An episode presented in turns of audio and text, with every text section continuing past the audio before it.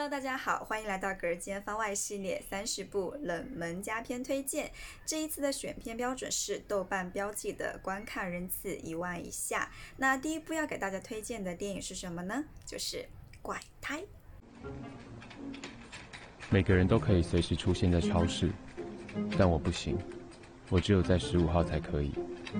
但为了一个人，我打破了我的 SOP。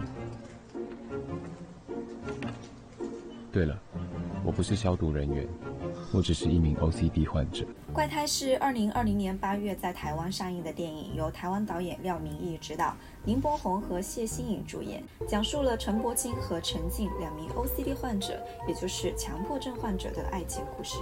如果你也喜欢我的话，大家就不要浪费时间搞暧昧啊。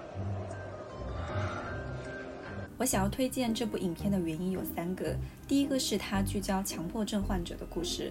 关于强迫症患者的影视作品并不多，我自己生活当中也是一个比较严重的强迫症患者。强迫症患者他们在生活当中会有一些他们自己都没有办法去控制的恐惧、焦虑、痛苦，他们的一些行为会非常的影响到他们的生活和工作。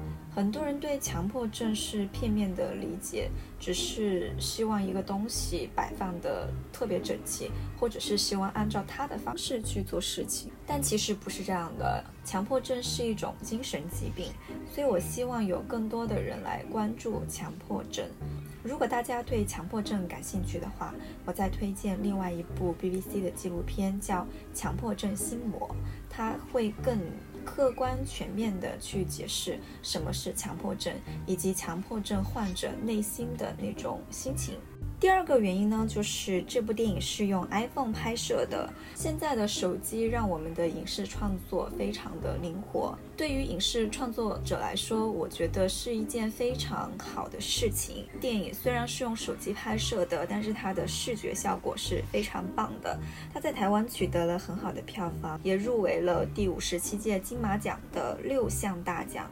同时呢，它也获得了纽约亚洲电影节评审团荣誉大奖等多个。国际奖项，我相信有这样一部优秀的用手机拍摄的电影作品，会激励更多的影视创作人去做出好的作品，也会鼓励更多的影视创作人摆脱传统的技术限制，能够自由灵活的去创作自己想要创作的作品。